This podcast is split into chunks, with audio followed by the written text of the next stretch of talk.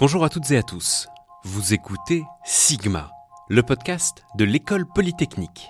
Je suis Yann Plantier. Aujourd'hui, une interview avec un entrepreneur. J'ai reçu Jean-Gabriel Levon, cofondateur et directeur impact de Insect. Insect, c'est une start-up agroalimentaire qui produit de l'alimentation animale et des engrais à partir d'insectes. Elle a obtenu le prix Jean-Louis Gérondeau Safran en 2012. Bonne écoute Bonjour Jean-Gabriel Levon, vous avez cofondé Insect. C'est quoi précisément l'objet de cette entreprise en deux mots? Euh, Nourrir le monde, en deux mots. Nourrir le monde Voilà. Euh, ouais, très précisément, en fait, on, on travaille sur les chaînes agroalimentaires euh, d'une manière durable et euh, si possible pour produire des aliments qui vont nous maintenir en bonne santé. Euh, ça, c'est vraiment notre raison d'être. Et bah, le tout avec des scarabées, c'est ça notre, notre particularité. C'est-à-dire que nous, on est des, agriculteurs, on est des, agro-industriels et on fait des, grands élevages d'un scarabée particulier qui s'appelle le molitor. alors bon, pour les, gens un petit peu précis, parce qu'on est en bonne compagnie. Euh, c'est pas, pas un scarabée, c'est un ténébrionidé, pour être précis, un ténébrion monitor. Et euh, voilà, concrètement, si on construit, on construit, on conçoit des usines, et après on les opère. Et euh, bah, notre marché, c'est l'alimentation en général. Donc l'alimentation des animaux, des humains, donc ça c'est pour les protéines et les huiles, puis aussi l'alimentation des plantes via les engrais. Donc on s'adresse vraiment à toutes les assiettes du monde, quelle que soit sa religion alimentaire. Vous avez fait l'X Qu'est-ce que vous avez euh, étudié précisément? Ouais, je suis de la promo 2005, euh, la meilleure. euh, et euh, non, concrètement, moi j'ai fait euh, surtout, de la, surtout de, la, de la biologie et de l'économie, euh, avec pas mal de physique. Dans le genre de, de secteur que vous, que vous occupez aujourd'hui Non, pas du tout, parce que de toute façon, le, le, le côté, le côté élevage d'insectes Enfin voilà, si on, va, si, si on va sur le site de l'école, je crois qu'on est trois éleveurs d'insectes maintenant. je les connais tous. Euh, mais c'est une vraie catégorie, euh, ça existe maintenant, éleveurs d'insectes, euh, officiellement, je trouve ça assez fun. Euh, non, non, en tout cas, le côté, le côté biologie, le vivant, euh, c'est quelque chose qui m'a toujours intéressé. J'ai beaucoup d'amis agro autour, autour de moi. Donc je suis pas ingénieur agro, mais c'est une petite frustration, on va dire. euh, ça m'a pas empêché de lire tous les cours de l'agro euh, que, que, mon, associé euh, bah, est président euh, d'Insect aujourd'hui, Antoine Hubert, m'a passé. Et c'est non, c'est vraiment quelque chose que, que, que j'aime de plus en plus. C'est vraiment une industrie euh, très chouette, euh, l'agroalimentaire. Qu'est-ce qui vous a amené à l'X C'était un goût pour la science Alors pour la petite histoire, je pensais que l'X euh, c'était un truc qui datait de Napoléon et que depuis ça avait fermé. vraiment, je pensais pas que l'X existait encore en fait. Et c'est plus quand je suis arrivé en, en, en prépa. Enfin vraiment, moi dans ma tête, il y avait que Centrale qui existait parce que j'avais un oncle lointain qui avait fait Centrale. Euh, et en fait, c'est en arrivant, euh, voilà, donc moi j'étais à, à Sainte-Geneviève, à Ginette.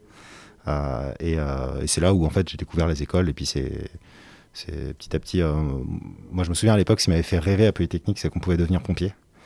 Euh, la première année, et ça, je trouvais ça trop cool. C'est ce que vous avez fait? C'est ce que j'ai fait. J'étais pompier de Marseille pendant un an, euh, avec, avec, des très bons copains que je me suis fait. J'ai un de mes témoins de mariage qui, que, que j'ai rencontré à cette occasion-là. un X2005 aussi, à Joanne. Et euh, non, c'est vraiment, c'est vraiment euh, le côté euh, ouais, militaire. Puis bon, faut pas se cacher non plus, c'est une des meilleures écoles de France et, du monde. Donc, d'un point de vue académique, c'est. Enfin, j'ai appris plein de trucs, les profs sont géniaux, les copains aussi. Enfin, vraiment, vraiment 100% satisfait de, de, ma vie étudiante que j'ai eue là-bas.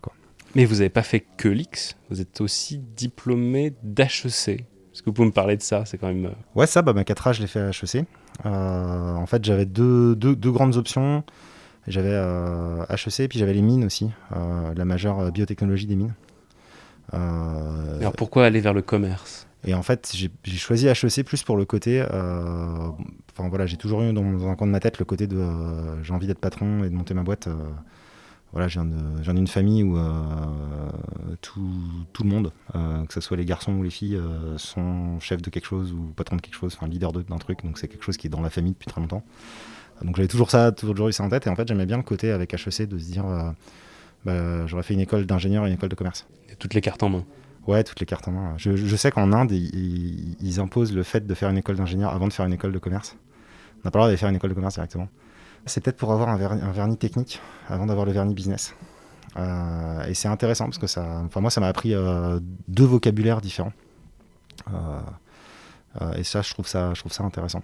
Je trouve ça intéressant. Le côté ingénieur où on est extrêmement rigoureux, on doit avoir les, chiffres, tout ça, et puis le côté commerce où en fait on doit prendre des décisions en univers incertain sans avoir toutes les informations. Euh, bah, enfin, les, les, deux sont vachement complémentaires, je trouve. Et au sortir donc d'HEC, vous achevez vos études et vous allez vers quoi? Euh, Alors moi, à la sortie de mes études, je suis allé dans le conseil. Euh, comme beaucoup des, gens de ma, de ma majeure à HEC, en fait. C'est la majeure strategic management et c'était un peu la, voie réelle, enfin une des voies réelles pour le, pour, le conseil, quoi. et j'ai commencé alors tout de suite dans l'industrie, parce que l'industrie ça m'a toujours intéressé, chez Schlumberger, donc dans le pétrole. Euh, avec un impact génial. euh, et Vous ne sont pas convaincu par votre premier choix? Non, disons que, disons que ce premier choix m'a aidé à comprendre ce qui m'intéressait vraiment aussi. Quoi. Euh, par contre, voilà, il y avait quand même le côté dans le pétrole que j'aimais beaucoup, c'était le, côté un challenge mondial, c'est-à-dire c'était l'énergie. Euh, dans un contexte de, de, crise et de réinvention, parce que bah, c'était en, bah, en, en, gros c'était au moment du peak oil, donc c'était en 2008. 2008-2009. Le peak oil, le moment où le prix du baril était au plus haut Ouais, en fait, le, alors, quand je parle du peak oil, je parle du peak oil sur le conventionnel. Donc, euh, c'est euh, tout le pétrole en dehors des, des shale gas et des autres euh, ressources de pétrole. Où, grosso modo, maintenant, là, c'est confirmé. Hein, ça, il y a eu un pic en 2008 et depuis, ça n'arrête pas de descendre. Donc, donc, donc, voilà. Puis là, le shale gas avec le, coronavirus est en train de suivre le même déclin. Enfin, voilà, on va avoir de moins en moins de pétrole. Le, gaz de schiste, c'est ça? Le gaz de schiste, ouais. Enfin, c'est le Enfin, c'est tous les schistes américains qui sont exploités, euh, qui ont permis de, maintenir la prod en fait pendant les années 2010 à 2020, mais qui maintenant est aussi en train de chuter. Donc, euh, voilà, il y a eu des annonces là récemment de, certains grands patrons, notamment celui de BP là, qui a dit euh, bon bah ça y est, on va produire de moins en moins quoi. Donc ça ne veut pas dire que ça va s'arrêter du jour au lendemain, hein, mais c'est commencer à, à, apprendre à conduire des voitures électriques quoi. Vous faisiez quoi précisément euh, dans, cette entreprise euh Alors par rapport au conseil euh, classique, classique qu'on connaît, souvent on a une spécialité. On fait soit de la stratégie, soit du RH, soit du marketing, etc. Enfin, on est une espèce de majeur. Quoi.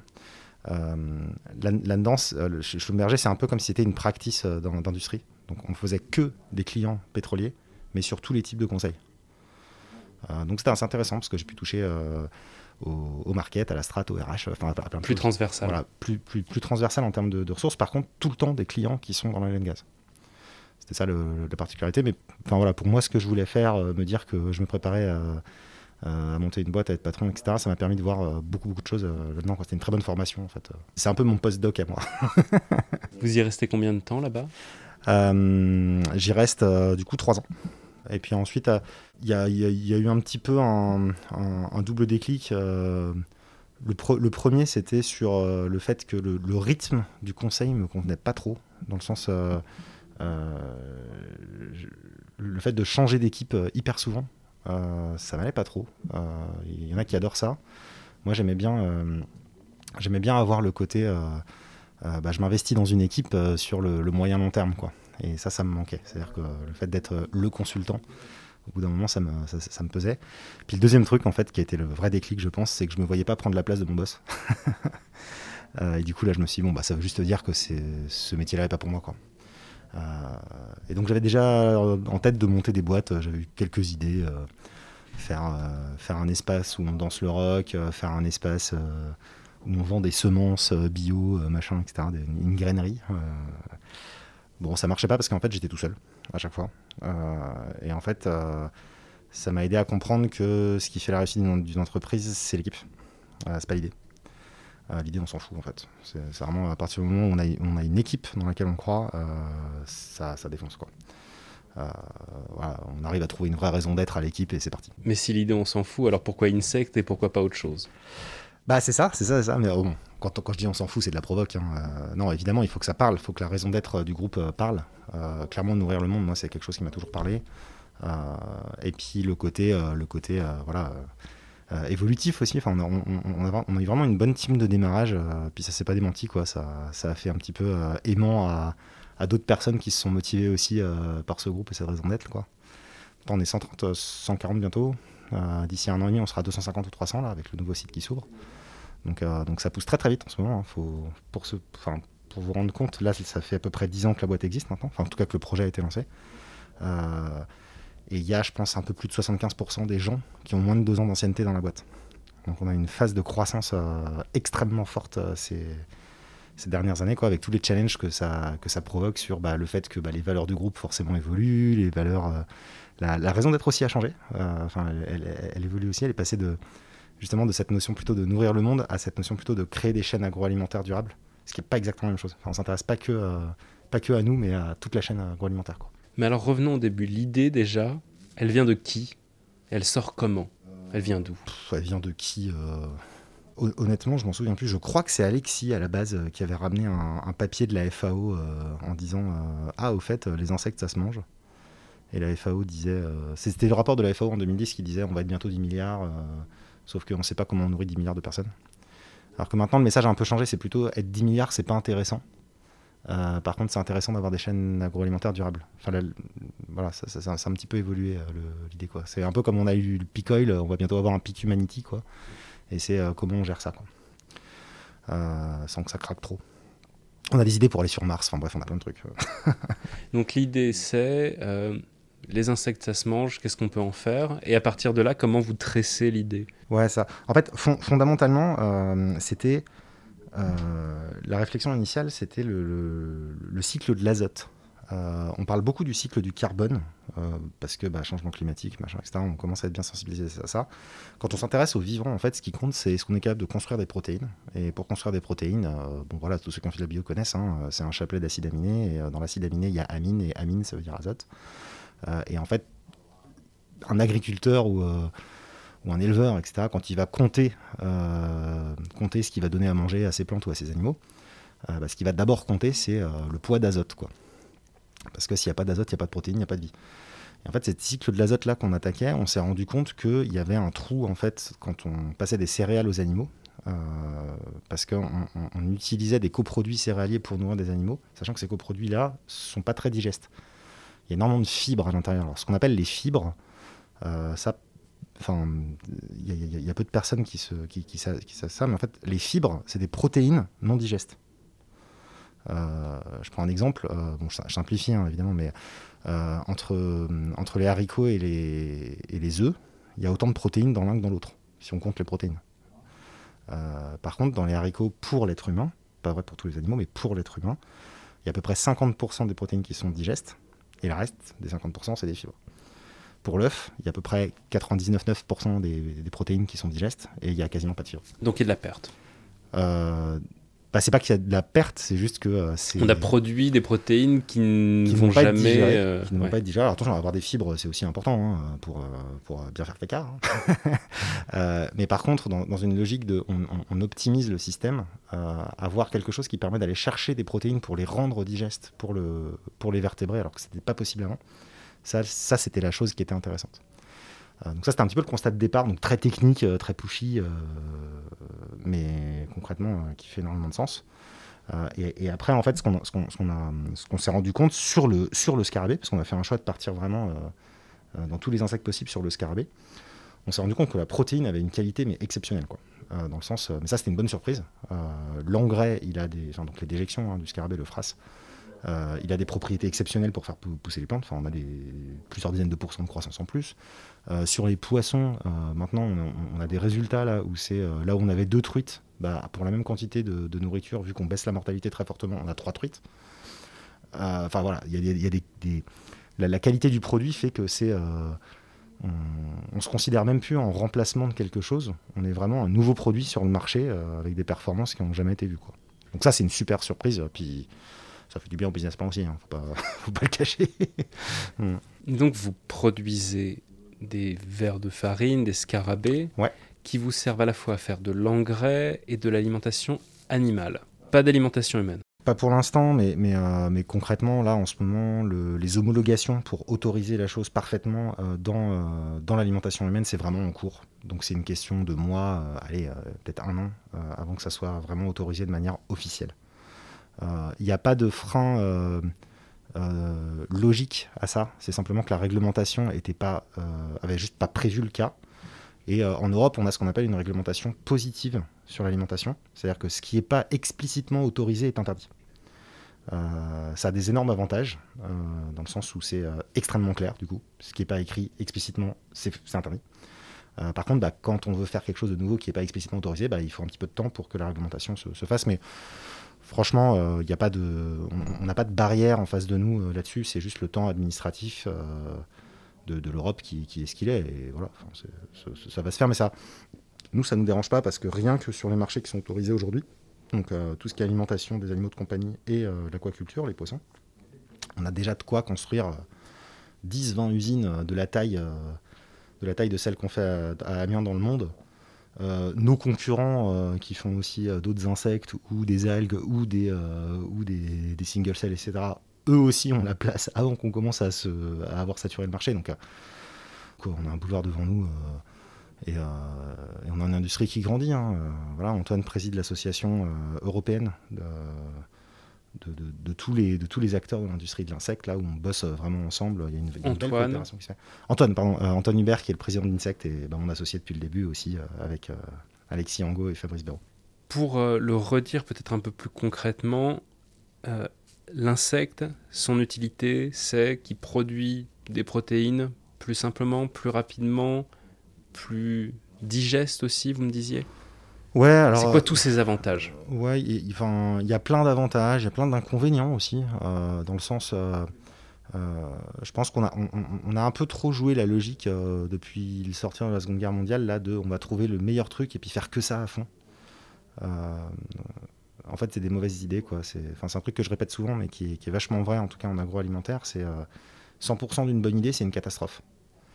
le soja, c'est une excellente protéine. Faire que ça, c'est débile. Euh, l'huile de palme, c'est une excellente huile. Faire que ça, c'est débile. Euh, bah, faut pas qu'on refasse la même erreur avec le scarabée. Quoi. Le scarabée, c'est une excellente protéine, faut pas faire que ça. Euh, on, aura des systèmes et des écosystèmes qui sont résilients si justement on équilibre tout ce qu'on fait. nous, on s'est toujours plus vu comme une brique d'un grand mur que comme le mur tout entier. Il y a des endroits où ça sera intéressant, il y a des endroits où ça ne le sera pas. on a des démarches impact comme ça où on, où on fait, on fait des analyses de cycle de vie qui s'appellent des analyses de cycle de vie comparatives. Euh, et ces analyses de cycle de vie nous permettent d'aller choper euh, est-ce qu'on est en train de taper sur notre, notre effet rebond ou pas? C'est-à-dire? Euh, Donc bah, l'effet rebond, bah, le classique qu'on entend souvent comme cas d'école, c'est par exemple Blablacar, ils font un truc génial en, en, ayant permis de mettre toutes les voitures vides bah, pleines en les remplissant avec des gens. Sauf que si on fait ça à 100%, on va encore retomber sur 100% une bonne idée, c'est une catastrophe. Hein. Si on faisait ça à 100%, ça veut dire qu'il n'y a plus aucun train qui roule parce que tout le monde est dans les voitures, donc on a mis plus de voitures sur la route. Tac, effet rebond. Euh, C'est-à-dire qu'il y, a une taille de marché à l'idée euh, qui, peut arriver avant la taille de marché économique. Euh, et donc en fait, on regarde ça, par exemple, est-ce que si on faisait 70, euh, enfin, si, je prends l'exemple pour expliquer, si on faisait 70 vignes de la taille d'Amiens en France, il n'y aurait plus de son de blé et de grains euh, disponibles pour euh, les autres industries, qui du coup seraient obligés de se tourner par exemple vers le soja qui vient euh, d'Amérique centrale, donc augmenter la déforestation en Amazonie, qui peut complètement annuler l'effet bénéfique qu'on a eu grâce aux usines qu'on a construites. Voilà, bah là, on, là toucherait notre rebond. Donc là on est capable de le calculer, on sait que notre première usine on ne le touche pas, avec l'extension on ne le touche pas, par contre on n'a pas la place d'aller plus loin en France. Donc on sait que nos prochaines usines, au-delà de, de celles d'Amiens et de l'extension d'Amiens, elles ne seront pas en France. Mais alors justement, parlons de ces usines, parce qu'on en, parle, mais euh, qu'est-ce que vous y faites précisément? Il y en a une première à Dole, dans le Jura, si j'ai bien compris. Tout à fait, depuis et une autre, Et une autre qui va arriver près d'Amiens, qui est en construction. Parlez-moi de la première, puis de la seconde. Qu'est-ce que vous y faites précisément? Euh, bah, on élève des insectes et on les produit, puis on les vend euh, à nos clients. enfin, c'est, des, nos unités de production. Quoi. Mais donnez-moi une idée de ce à quoi ça ressemble. À quoi ça ressemble? Nous, une usine chez nous, il y a deux gros, deux, gros piliers. Il y a un pilier qui est l'élevage. Donc euh, l'élevage, il va y avoir euh, euh, deux sous-ateliers. Il y a un atelier qui va faire la croissance, donc de l'œuf jusqu'à la larve qu'on va, bah, qu'on va tuer et puis prélever la, protéine et, l'huile, enfin séparer la protéine et l'huile de, la larve. Et puis l'autre, c'est l'atelier de reproduction. On va prendre une petite partie de ces larves-là, les faire devenir des adultes qui vont pondre les œufs pour la prochaine génération. Donc ça, c'est l'atelier d'élevage. Euh, donc on nourrit avec euh, voilà, euh, des coproduits céréaliers, C'est, ça la, grosse base de l'alimentation, c'est ça. avec bah, toute notre science sur bah, les stades stade précoce, ils vont pas manger exactement la même chose que les, que, les larves matures, les adultes non plus, le substrat de ponte c'est quelque chose de, particulier. Enfin, il y, a toute une science là-dessus. C'est un mix entre, entre, une, entre un entrepôt Amazon et et euh, une unité de transformation euh, agroalimentaire classique. Quoi. on n'est pas sur euh, un truc fermier. Bah, c'est une ferme, hein, concrètement, on élève des animaux. Hein, donc il y a toutes les, tous les métiers, toutes les problématiques, toutes les, toutes les manières de faire, les manières de, de, piloter aussi. c'est une ferme. par exemple, on n'a pas, on pas une garantie que l'insecte qu'on va nourrir il va sortir parfaitement similaire à celui qui est sorti la semaine dernière. Ça ne sera jamais le cas. Comme quand on élève des vaches, bah, toutes les vaches sont, sont, uniques, quoi. Il y a pas, y a pas, c'est pas des clones. Euh, donc c'est vraiment, on, gère une population. Le deuxième pilier dont, je parlais, c'est la transformation, où là on est plus dans une usine agroalimentaire classique.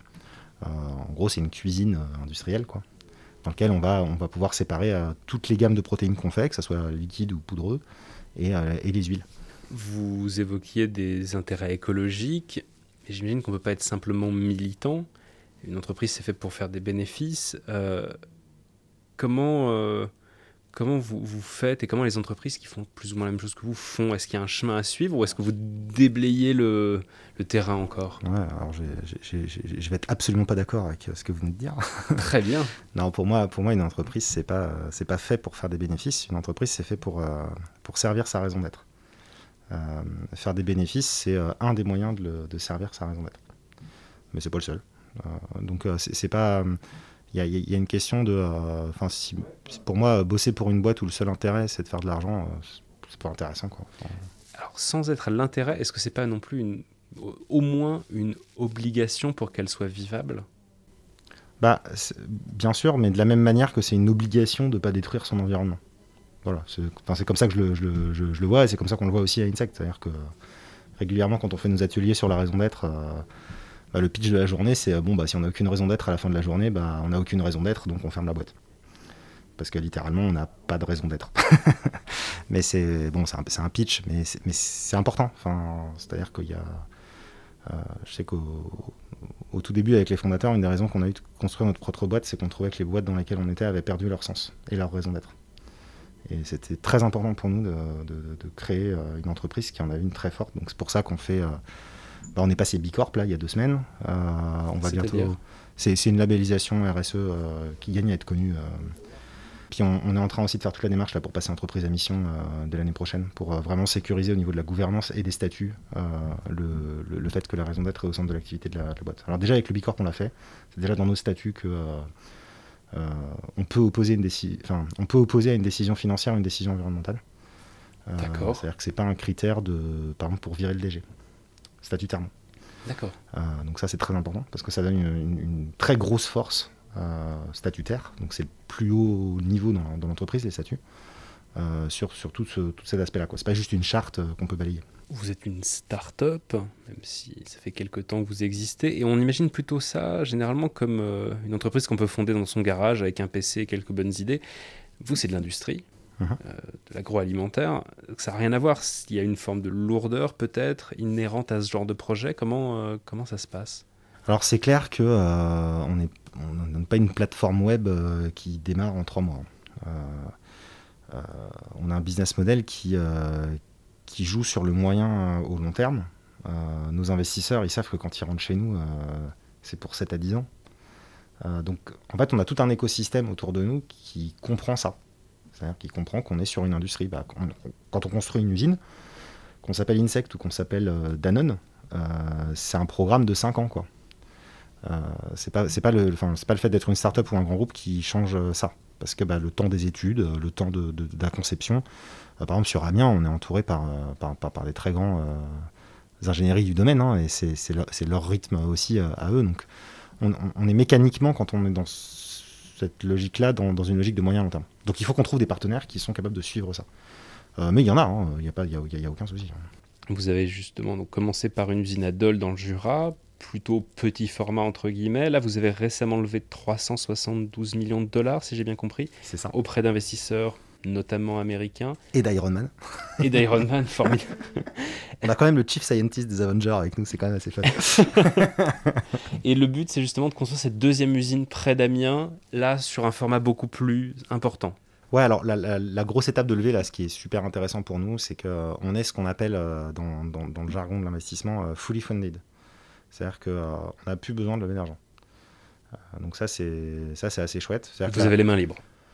Bah, les, mains libres, euh, bah maintenant il faut qu'on fasse ce qu'on a dit. Hein. L'esprit libre alors. Oui, non, enfin, en tout cas, voilà, on n'est plus obligé d'aller rechercher des fonds pour, pour euh, finir le job sur, euh, sur Amiens et surtout pour que la boîte soit rentable percée. Quoi. Donc ça, c'est, ça, c'est, ça, c'est très chouette. C'est, vraiment un, gros achievement, enfin, personnellement et puis pour la boîte. d'être à ce niveau-là. La seule raison qui va, qui va aller nous, nous, faire rechercher de l'argent ou des financements, c'est pour construire plus vite une, une, une seconde usine ou euh, pour euh, bah, répondre à l'urgence climatique 2050 où on n'a pas le droit d'aller lentement. Quoi. donc voilà, c'est ça, ça l'idée, mais en soi, on peut se permettre d'attendre. Dans le sens, bah, les usines qu'on va avoir créées sont, vont tourner, vont, vont délivrer, vont rentrer dans leur mode run tranquillement et, ça tournera. Quoi. Votre but, c'est quoi à terme? D'inventer les plans d'une usine qui serait parfaite, implantable partout dans le monde et de faire des petits, justement non, je crois pas à la perfection, euh, c'est un, mythe. Euh, vous parlez à n'importe quel industriel, il va vous dire qu'à chaque fois qu'il construit une usine, il apprend des choses sur son métier et que la suivante ne euh, lui ressemble pas. Elle, ça s'améliore en permanence. En fait, une usine, c'est les logiques de l'amélioration continue. Enfin, faut bien avoir en tête qu'une usine, en fait, ça s'use en permanence. Il y a constamment de l'investissement à faire, de la maintenance à faire, des, des pratiques, du savoir-faire qui se développe, la, maîtrise des opérateurs aussi, où ils ont toute leur science de je connais ma machine. Euh, pour avoir été directeur de la première usine, euh, c'est assez impressionnant au bout de quelques mois comme on, connaît la musique de l'usine. C'est-à-dire que quand on rentre dans l'usine, on est capable à, l'oreille de savoir ce qui va pas et où ça va pas, au son. et, ça, c'est intéressant. Et, chaque, chaque site, chaque usine, euh, chaque équipe va être différente. Et c'est euh, c'est une aventure humaine quoi. Donc donc c'est pas vraiment la réplication. Évidemment on a des brevets etc on a des, on a des technologies on a des on a des savoir-faire qui sont extrêmement propres. Par contre ça c'est des choses qui vont être euh, ouais qui vont paraître s'améliorer hein. enfin moi mon objectif c'est d'aller sur Mars avec notre usine hein, donc euh, on va y aller. Mais alors qu'est-ce qui change entre la première et la seconde usine dans ce cas? Au-delà de la taille? Entre, entre celle de Dole et celle de la main? Oui. bah, la, déjà la taille. Hein. Enfin, C'est-à-dire que par exemple, euh, je prends souvent cette image-là. Euh, sur, Dole, on a quelques camions qui arrivent par semaine pour livrer la nourriture pour nos, insectes. Euh, sur Dole, on en a plusieurs dizaines par jour. Donc rien que ça, déjà, par exemple, ça crée des nouvelles activités. L'activité de logistique et de pilotage de comment les camions vont arriver, l'échange aussi avec nos fournisseurs, nos, fournisseurs de, matières premières pour nos élevages, etc. Ça, ça change du tout au tout. On prend un à deux ordres de grandeur sur tous les aspects de l'usine. Donc la première usine euh, en termes de, tonnes d'ingrédients, hein, si, je, si je somme euh, les tonnes de protéines, les tonnes d'huile et les tonnes de, déjection, on est à peu près à 1000 tonnes sur, euh, sur notre première unité à Dole. Par, combien par, an, Sur l'usine d'Amiens, on sera à 100 000 tonnes. Voilà. Et ces 100 000 tonnes, elles se séparent à peu près deux tiers, un tiers entre les déjections et protéines huile, à peu près. Enfin, c'est une grande masse, hein, mais c'est à peu près ça. Et vous avez d'ores et déjà des clients qui sont, qui sont prêts à acheter les produits qui vont sortir de, ouais, ces bah, usines on, a, on, a, déjà des clients qui sont prêts à acheter des, des produits qui sortent de l'usine, puis on a déjà des clients qui achètent les produits qui sortent de l'usine. Euh, voilà, la première. Voilà, moi je nourris mes chats, euh, je nourris mes chats avec euh, une marque qui utilise nos, nos, insectes. on a, on a AlgoFlash qui va lancer une gamme de, de phrases dans toutes les jardineries au printemps 2021. Là. euh, Fras, c'est l'équivalent de guano pour les oiseaux. On dit Fras pour les scarlets. Voilà. C'est FRA2S. Donc euh, vous pouvez faire pousser vos tomates 2021 euh, avec, euh, avec des phrases de scarlet. c'est quoi les défis à relever, s'il y en a, pour que tout fonctionne ou que tout fonctionne mieux dans votre usine, dans ce secteur que vous êtes en train de participer à créer? Qu'est-ce qui pourrait encore bloquer potentiellement? Je pense que ce qui peut bloquer le plus, hein, c'est simplement le fait qu'on n'atteigne pas les, critères euh, GIEC 2050, euh, là, le, scénario plus de degrés. Aujourd'hui, construire une usine, ça coûte encore énormément de tonnes de CO2 équivalent, parce qu'on utilise des techniques qui ont, alors qui certes vont extrêmement vite en termes de construction, mais sont sont pas euh, sont pas des techniques qui vont séquestrer du carbone, sont pas des techniques où forcément on a réfléchi à la fin de vie de, l'usine. C'est-à-dire que l'éco-conception de bâtiments industriels, c'est on, est encore au tout début. Et pour moi, c'est là où on a le plus de, de, de capacité de, de, de, modifications. Quoi. par exemple, notre usine à Amiens, on va encore utiliser du gaz. bon, bah, la prochaine, on s'est fixé comme objectif, on fait 100% électrique. Donc ça, ça sous-entend de, bah, bien taffer les process parce que se passer du gaz qui est un truc qui est 100% disponible toute l'année, sans arrêt, etc., tout ça, c'est pas si simple que ça à faire. même, même dans nos process, ça va nous faire euh, nous, challenger sur dire bah, est-ce qu'on peut pas euh, arrêter peut-être 10% du temps de manière à ce que la biomasse, on puisse l'utiliser? Il y, y, a des grosses questions comme ça, où, euh, souvent, hein, et c'est ça qui est assez intéressant aussi avec notre projet, c'est nos fournisseurs en face, c'est la première fois qu'ils pensent au sujet comme ça. On a, souvent ça en face de nous. Quoi. On n'est pas dans une exécution d'une usine qu'on a déjà construite 25 fois. Quoi. On est dans un, parce qu'en fait, il n'y a pas de problème, il n'y a pas de blocage sur le comment faire, c'est comment bien faire qui est plutôt votre problématique. Ah oui, oui, clairement. élever, des, scarabées, on sait faire. Euh, maintenant, c'est vraiment, euh, bah voilà, là, euh, par rapport à notre scénario de référence en impact de 2015, on a déjà réduit de 15% le, niveau de carbone. Notre première usine à Amiens est déjà carbone négative, c'est-à-dire qu'on est, on, va en fait émettre et séquestrer plus que ce qu'on évite. Comment ça précisément bah, En fait, on, émet à peu près 49 euh, 000 tonnes de CO2 par an avec cette usine-là. On va en séquestrer à peu près 3 euh, 000. Comment vous séquestrez 3 euh, C'est le FRAS en fait, qu'on épand dans les champs qui, qui capte le CO2 de l'atmosphère. D'accord. donc ça c'est, notre puits de carbone interne. Quoi. et puis on évite à peu près 50. C'est à peu près ça les, les, chiffres. Là c'est 15%. pour, pour taper l'objectif 2050, il faut qu'on réduise de 65-70%. Donc on a encore pas mal de taf à faire. Il nous reste 30 ans. Et ça pourrait consister en quoi? Avoir des usines construites avec des matériaux différents? Ouais, tout à fait. Euh, utiliser du bois, utiliser des, des, des, plein de choses qui sont en train d'émerger en ce moment. Alors c'est pas notre job d'être des constructeurs. Euh, c'est-à-dire que les techniques de construction, c'est pas notre job euh, de les maîtriser. Par contre, c'est notre job d'aller les chercher, de dire nous en tant que client, on veut ça. Euh, donc c'est vraiment toutes les démarches d'éco-conception qu'on fait grandir de plus en plus euh, dans, enfin, chez nous.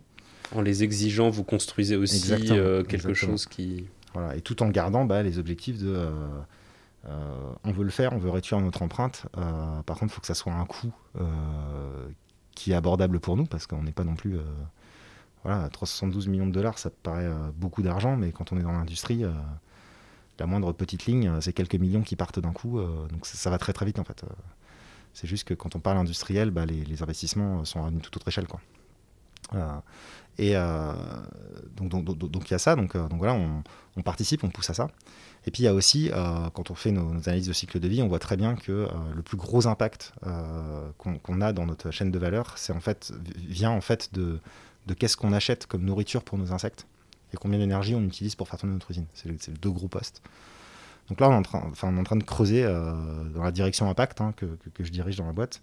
On, est en train de creuser beaucoup le côté euh, agroforesterie, agroécologie, euh, qui se développe aussi beaucoup en ce moment. Enfin, il y a une vraie prise de conscience chez, tous les agriculteurs aujourd'hui de l'agriculteur qui est dans son champ jusqu'à la FNSEA qui a, qui a publié un, rapport là-dessus il, il, y a quelques mois sur voilà, bah, comment, comment on peut utiliser justement toute cette puissance qu'on a sur, sur l'agriculture pour créer des puits de carbone, pour euh, stabiliser les sols, pour augmenter euh, euh, la résilience écosystémique de tout ça, se préparer aux canicules qui vont devenir de plus en plus fréquentes. Enfin, il y a toute une réflexion là-dessus dans laquelle voilà, on, a, on a complètement notre, notre rôle à jouer en tant que boîte dont, dont, la, voilà, dont la raison d'être, c'est des, des, chaînes de, des chaînes agroalimentaires durables et qui nous maintiennent en bonne santé parce que sinon ça sert à rien.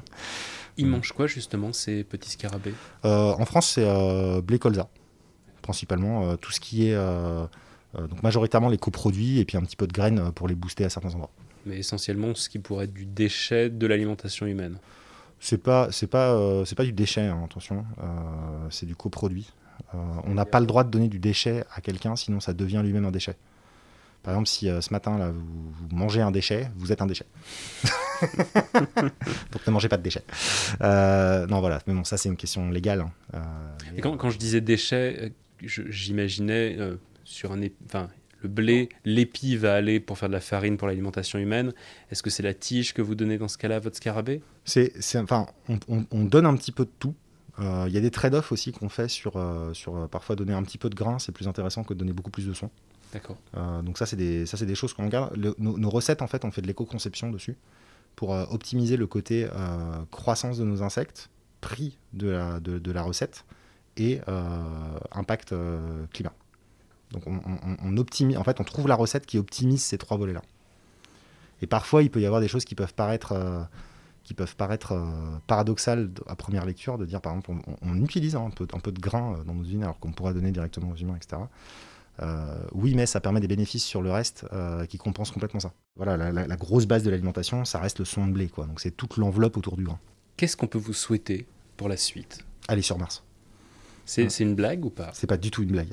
D'accord. Bah alors du coup, je vais vous demander de développer un peu, parce que si c'est pas une blague, je vais en savoir plus. Non, non, c'est pas, c'est pas une, pas une blague. C'est, euh, en fait, je trouve que, bon là, c'est vraiment moi qui parle, hein, mais je pense que notre boîte sert à rien si on était moins nombreux sur Terre on voit pas de raison d'être quoi. Euh, et je pense qu'on peut vraiment contribuer à faire que euh, on puisse envoyer une partie de l'humanité au moins euh, aller s'amuser au-delà, au, delà du ciel et dans les étoiles. Parce que concrètement, on sait faire des élevages complètement en interne. sans trop de soucis quoi. Donc, on est en train de réfléchir à ça. Alors c'est pas pour tout de suite, hein. rassurez-vous, on a, dépensé aucun euro là-dessus, mais concrètement, c'est un avenir possible pour la boîte si on vous file un billet, vous, vous, le prenez? Pour faire ça? Ouais. Ah, mais dix fois, quoi. dix fois, dix fois. Non, non, enfin, j'adorerais avoir une maison secondaire avec vue sur le mont Olympus. ça serait cool. On va finir sur cette image qui est effectivement très belle. Merci beaucoup. Bah, merci à vous. Merci à vous d'avoir écouté cet épisode de Sigma, le podcast de l'école polytechnique. Abonnez-vous sur votre application de podcast préférée, mettez-nous des étoiles si le cœur vous en dit, et n'hésitez pas à parler de notre podcast autour de vous. À bientôt Aujourd'hui, c'est un beau jour pour la science